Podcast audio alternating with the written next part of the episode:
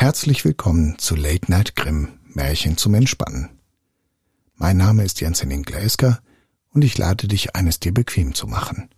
Vielleicht auf dem Sofa, vielleicht schon im Bett, eingemuckelt in eine angenehme Decke.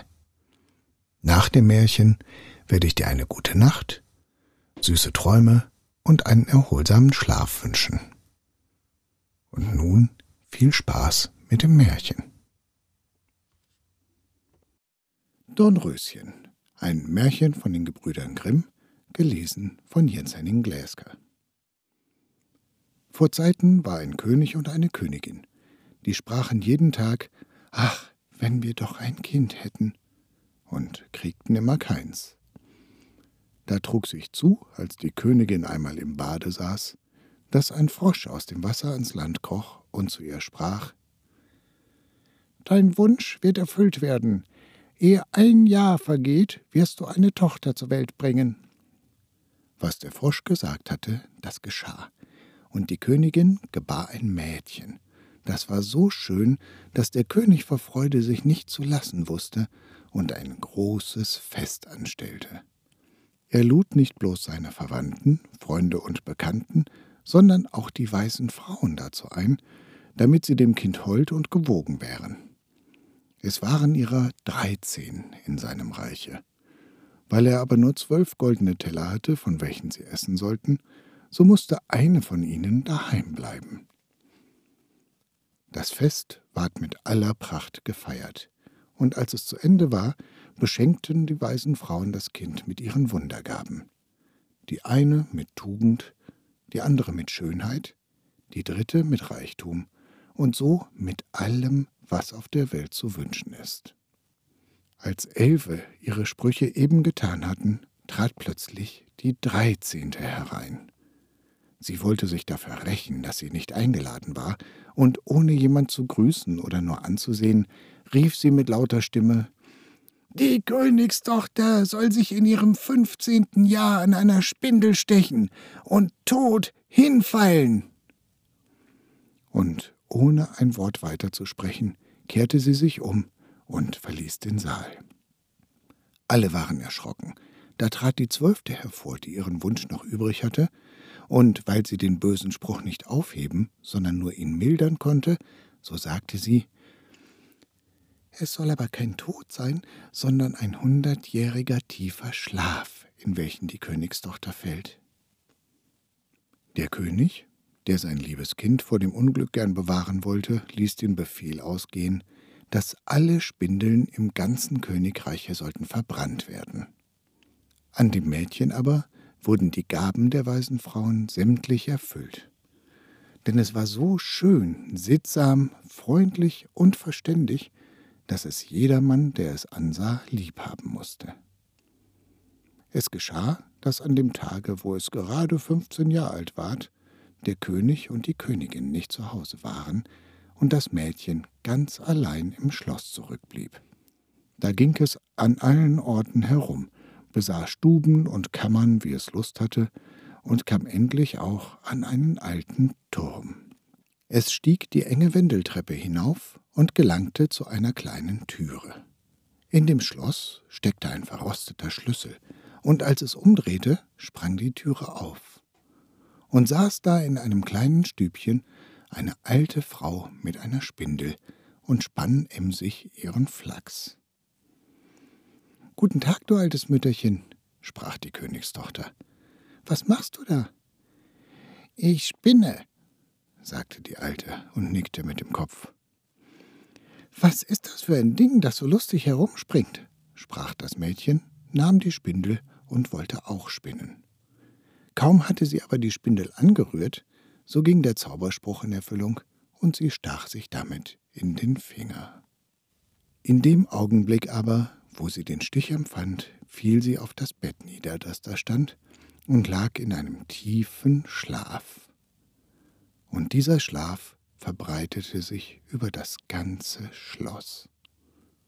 Der König und die Königin, die eben heimgekommen waren und in den Saal getreten waren, fingen an einzuschlafen, und der ganze Hofstaat mit ihnen. Da schliefen auch die Pferde im Stall, die Hunde im Hofe, die Tauben auf dem Dache, die Fliegen an der Wand. Ja, das Feuer, das auf dem Herd flackerte, ward still und schlief ein. Und der Braten hörte auf zu brutzeln. Und der Koch, der den Küchenjungen, weil er etwas versehen hatte, in den Haaren ziehen wollte, ließ ihn los und schlief ein. Und der Wind legte sich, und auf den Bäumen vor dem Schloss regte sich kein Blättchen mehr. Rings um das Schloss aber begann eine Dornenhecke zu wachsen, die jedes Jahr höher ward und endlich das ganze Schloss umzog und darüber hinaus wuchs, dass gar nichts mehr davon zu sehen war, selbst nicht die Fahne auf dem Dach. Es ging aber die Sage in dem Land von dem schönen, schlafenden Dornröschen, denn so ward die Königstochter genannt.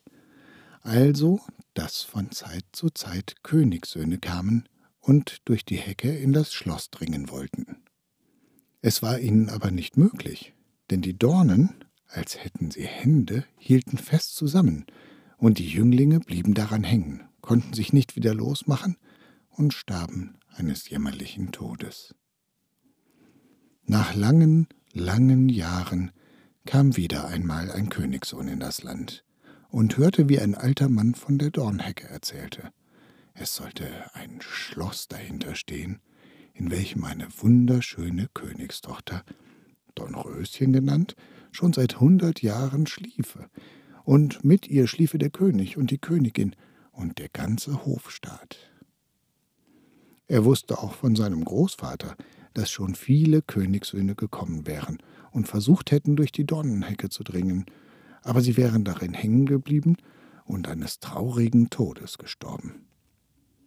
Da sprach der Jüngling Ich fürchte mich nicht, ich will hinaus und das schöne Dornröschen sehen. Der gute Alte mochte ihm abraten, wie er wollte, er hörte nicht auf seine Worte.